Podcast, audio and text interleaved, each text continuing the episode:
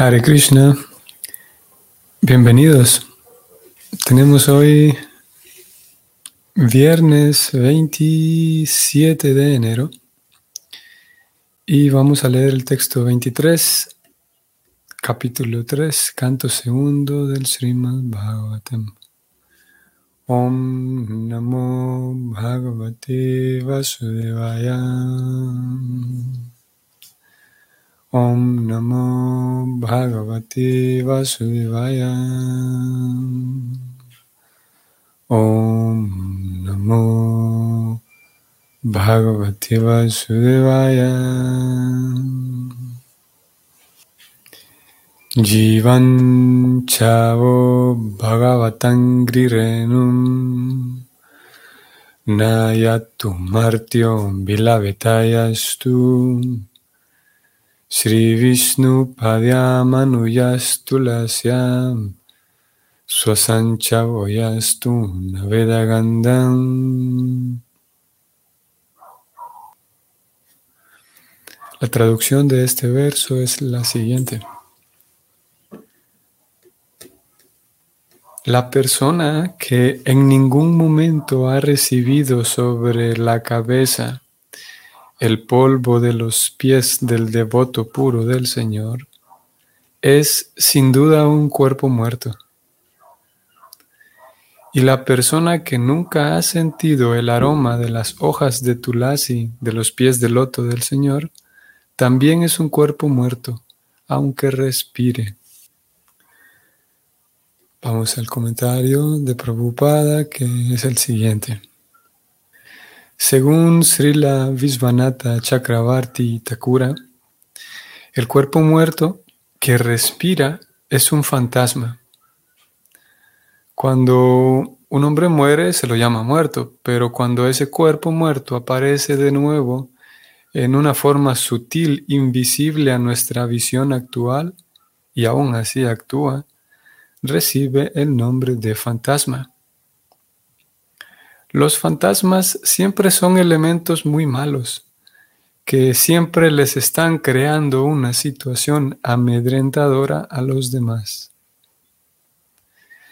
De forma similar, los no devotos, cual fantasmas, que no sienten respeto por los devotos puros ni por la deidad de Vishnu en los templos, crean en todo momento una situación amedrentadora para los devotos. El Señor nunca acepta ninguna ofrenda que le hagan esos fantasmas impuros. Hay un refrán popular que dice que primero hay que amar al perro del amado antes de expresarle a éste algún sentimiento amoroso. La etapa de la devoción pura se alcanza mediante el servicio sincero que se le preste a un devoto puro del Señor. De manera que la primera condición del servicio devocional del Señor es la de ser un sirviente de un devoto puro.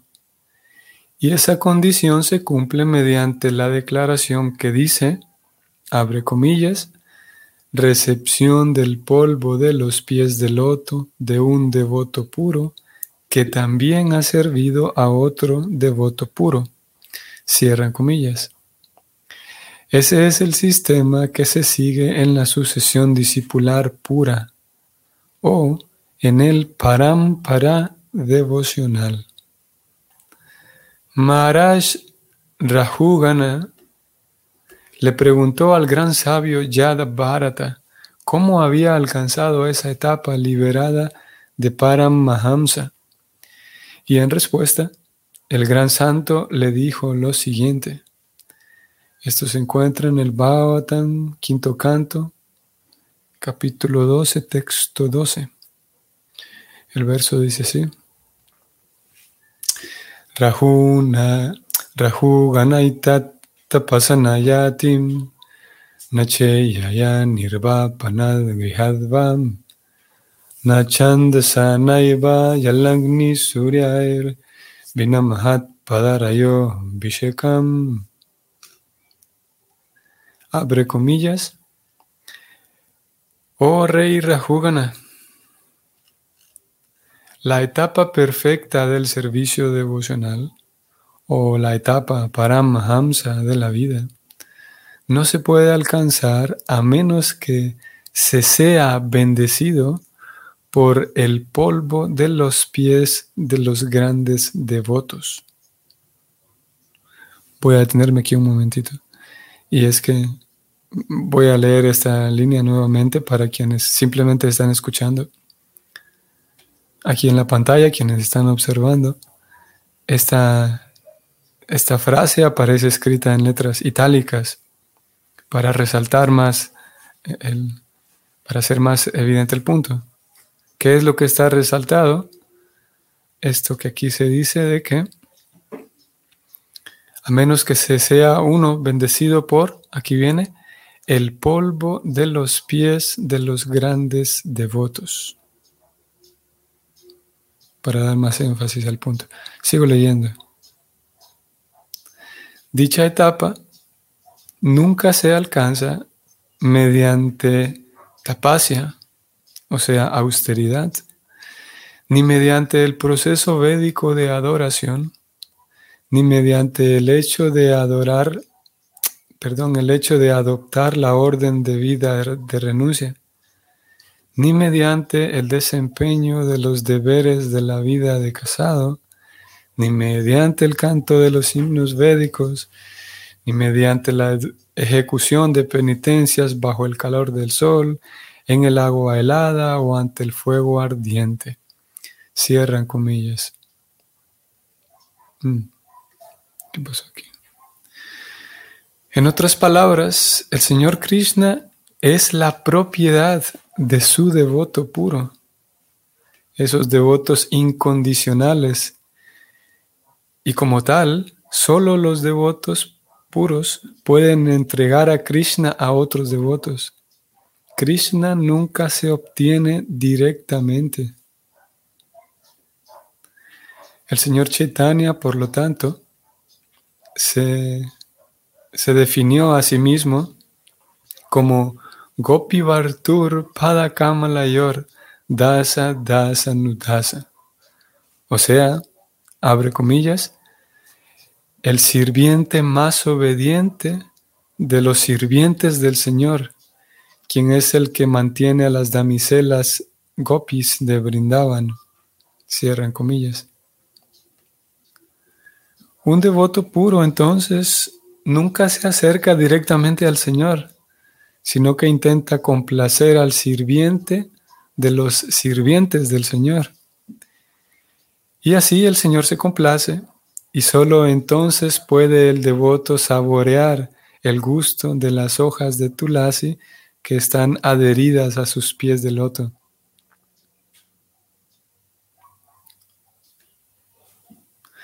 En la Brahma Samhita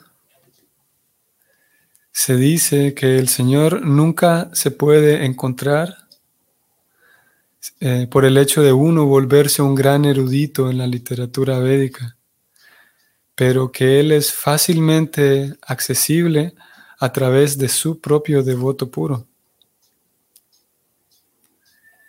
En Brindavan todos los devotos puros oran pidiendo la misericordia de Srimati Radharani, la potencia de placer del Señor Krishna. Srimati Radharani es una contraparte femenina de corazón tierno de el Todo Supremo, que se asemeja a la etapa perfecta de la naturaleza femenina mundana. Por lo tanto, la misericordia de Radharani está disponible muy fácilmente para los devotos sinceros y una vez que ella recomienda tal devoto al Señor Krishna, el Señor acepta de inmediato la admisión del devoto en su asociación, la asociación del Señor. La conclusión es, por lo tanto, que uno debe ser más serio acerca de buscar la misericordia del devoto que la del Señor directamente. Fin del comentario. Ok. Bueno, aquí tenemos un verso más bien el, el comentario de Prabhupada nos deja ver uno de esos, uno de esos puntos filosóficos, teológicos muy característicos en el bhakti y que no solo característicos, sino que pueden para un lector así desprevenido o incluso para un observador no familiarizado con toda la teología, puede parecer demasiado extraño.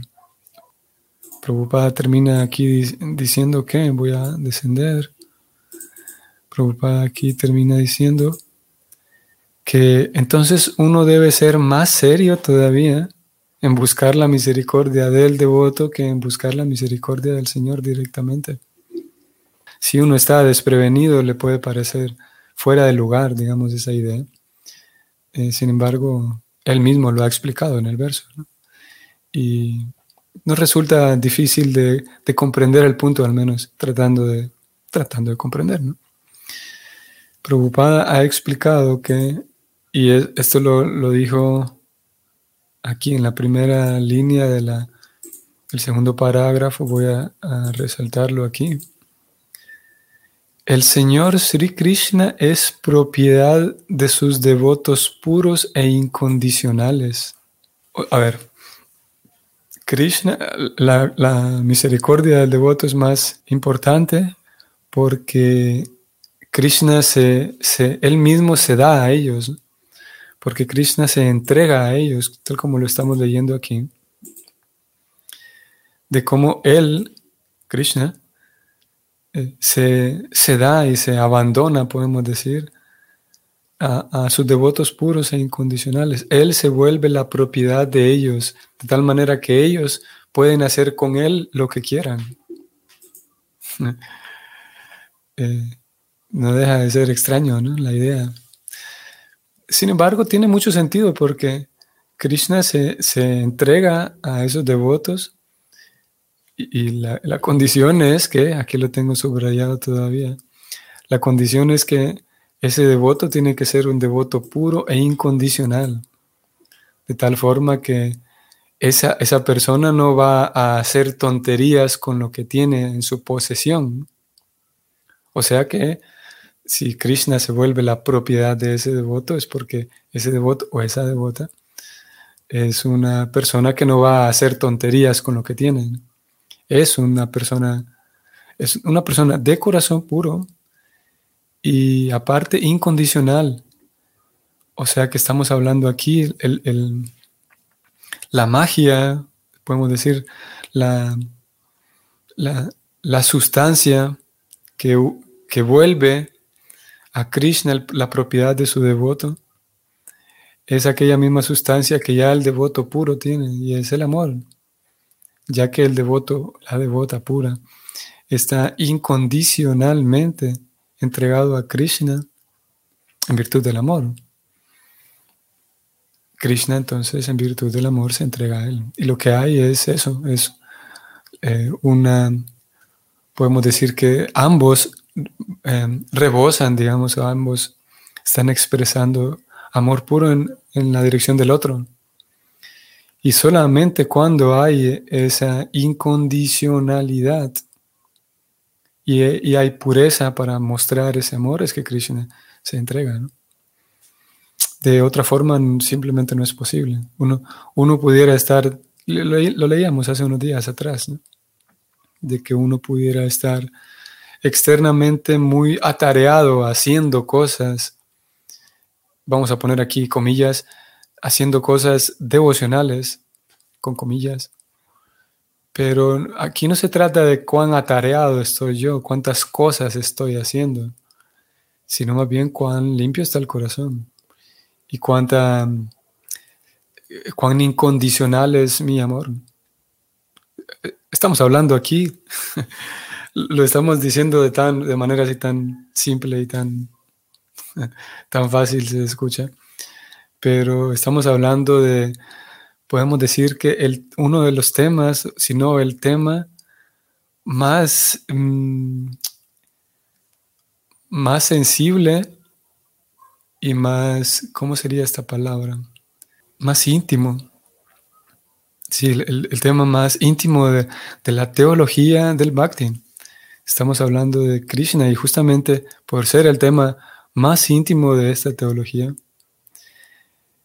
aquí Prabhupada em, trajo en este comentario, voy a compartir la pantalla nuevamente, el caso de Radharani, Srimati Radharani, y él, Prabhupada la menciona aquí como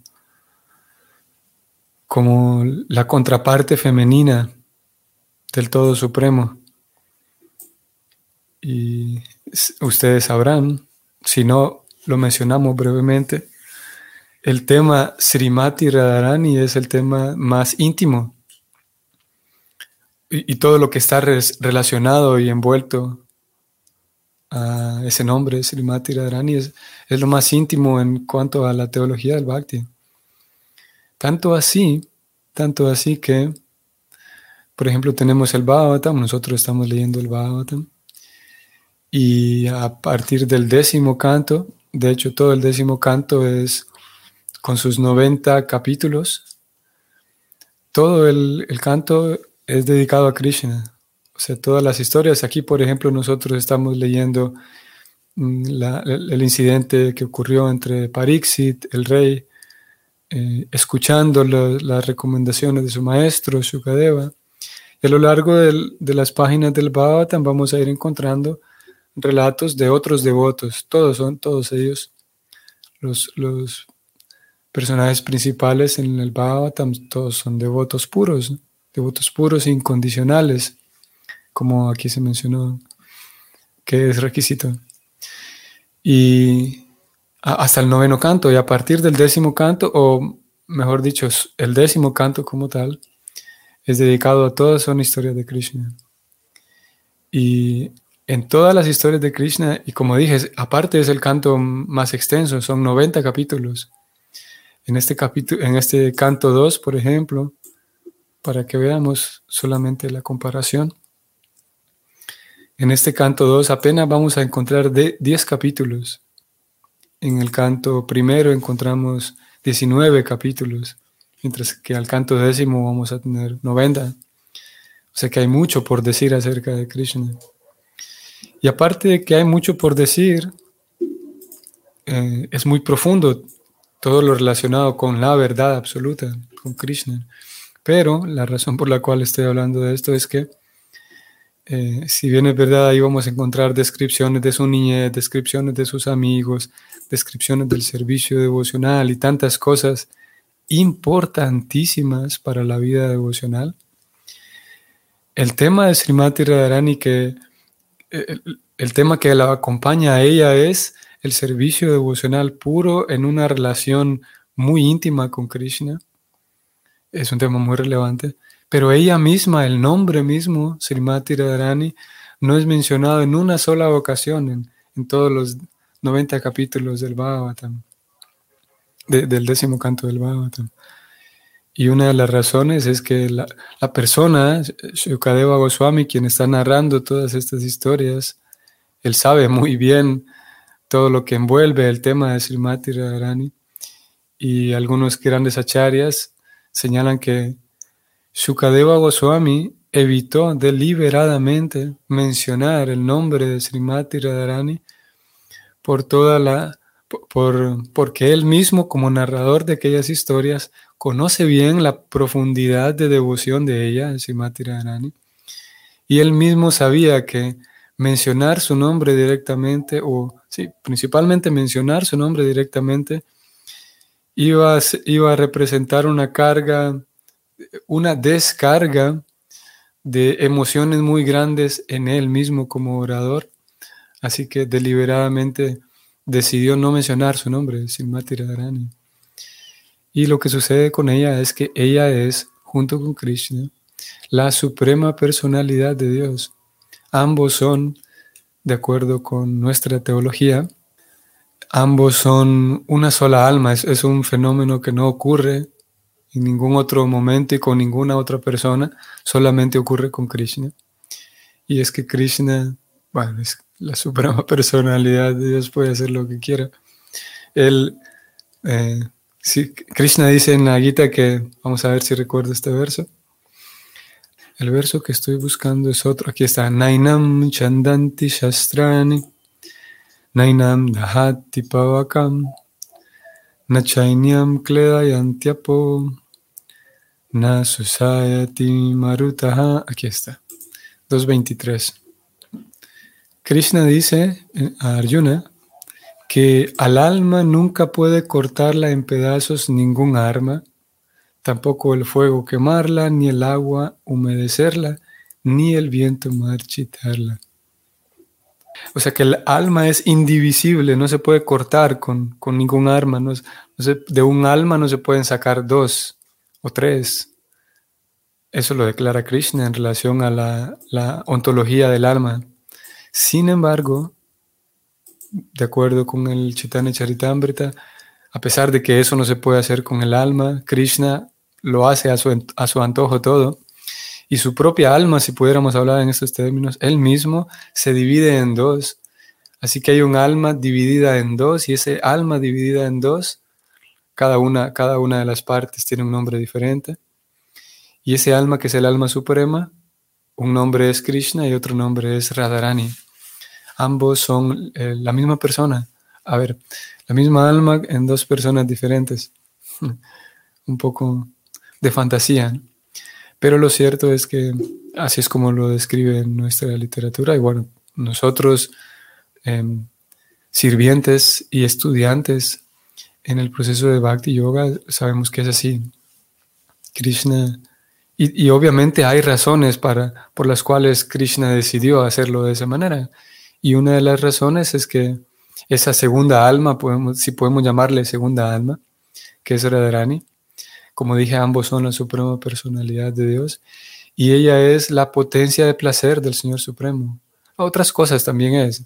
Él es la fuente, esa segunda alma es la fuente de la misericordia, por ejemplo. Y es la fuente de placer. Porque tiene sentido, porque si partimos del hecho de que Dios es la persona más inteligente de todas, es la persona, la fuente del amor, pero también la fuente de la inteligencia, podríamos decir que solamente Dios tiene capacidad ilimitada para brindar placer a otros. Y es así como las almas diminutas recibimos placer de Dios. Pero entonces podríamos preguntar, ¿quién tiene la capacidad tan grande para darle placer ilimitado a Dios? Y la respuesta es que nadie, solo Dios. Dios tiene, y es el único que tiene, la capacidad para brindar placer ilimitado.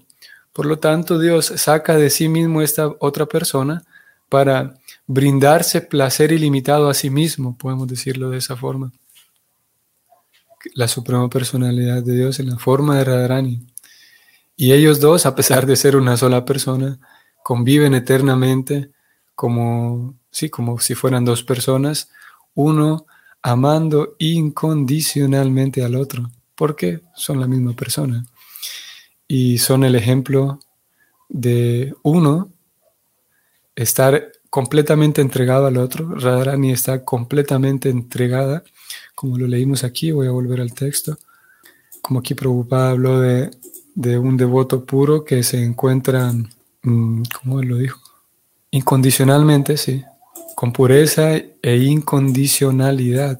El ejemplo principal de eso es Radharani, que, repito, es la suprema personalidad de Dios.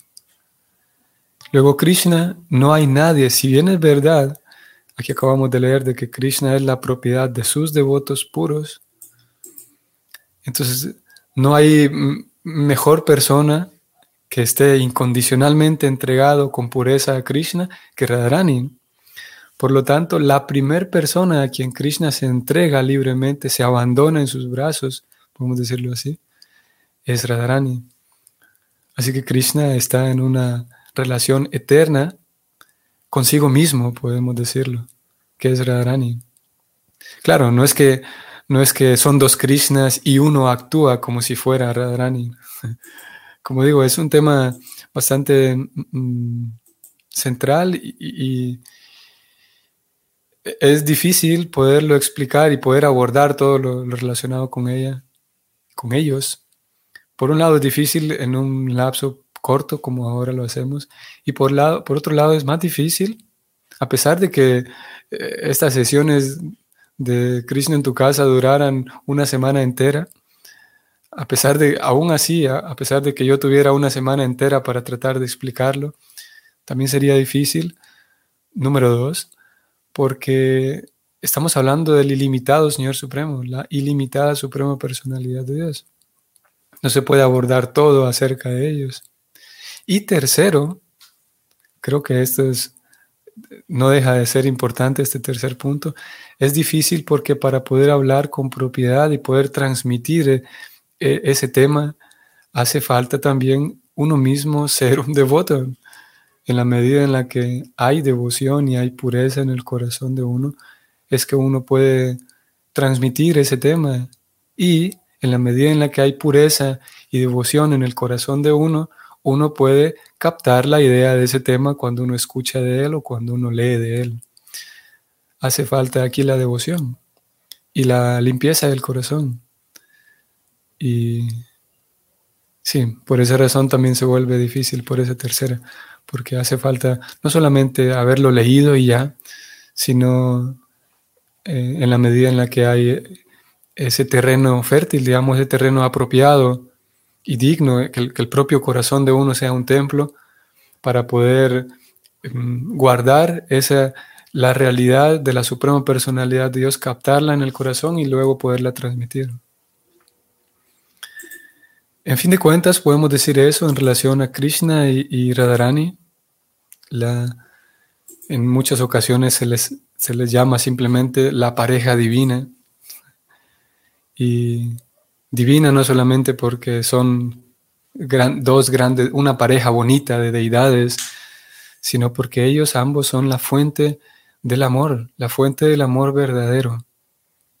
Quiero terminar diciendo que Aquí en este mismo verso, Prabhupada incluyó a Chaitanya e incluyó también a Radharani.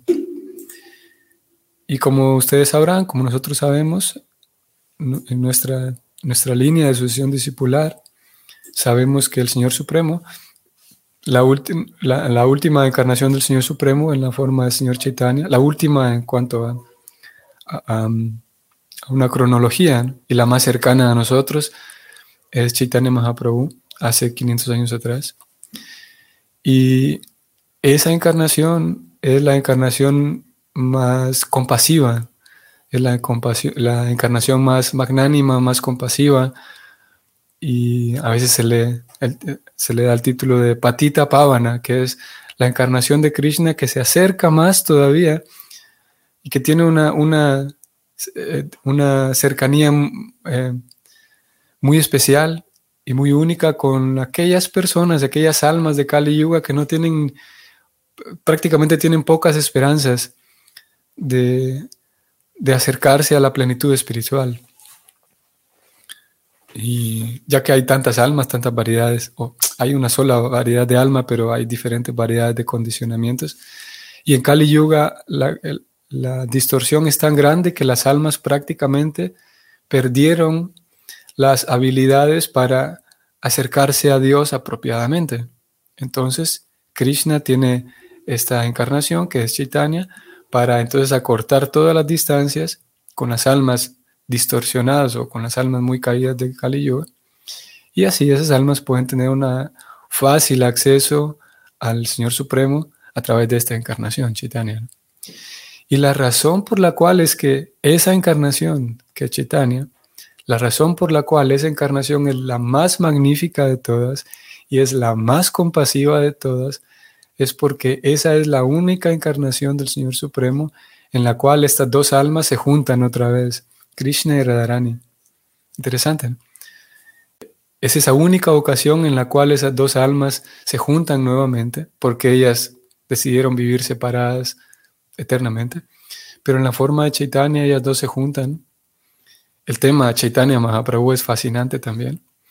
Estas dos almas se juntan, Krishna y Radharani aparecen juntos en la forma de Chaitanya y es por esa razón que esa compasión se manifiesta de manera incomparable en esta encarnación de Krishna y no en otras. Y es así como se vuelve muy accesible Krishna, gracias a la presencia de Radharani. Bueno, como dije, hay más y el tema es fascinante, pero por hoy lo vamos a dejar aquí. Eh, Gab, Gab, eh, eh, Claudia, gracias, excelente tema de hoy. Sí, fascinante, ¿no? Muy bien, que tengan entonces un bonito fin de semana, bonito viernes para todos y nos vemos, si el Señor lo permite, mañana. Hare Krishna.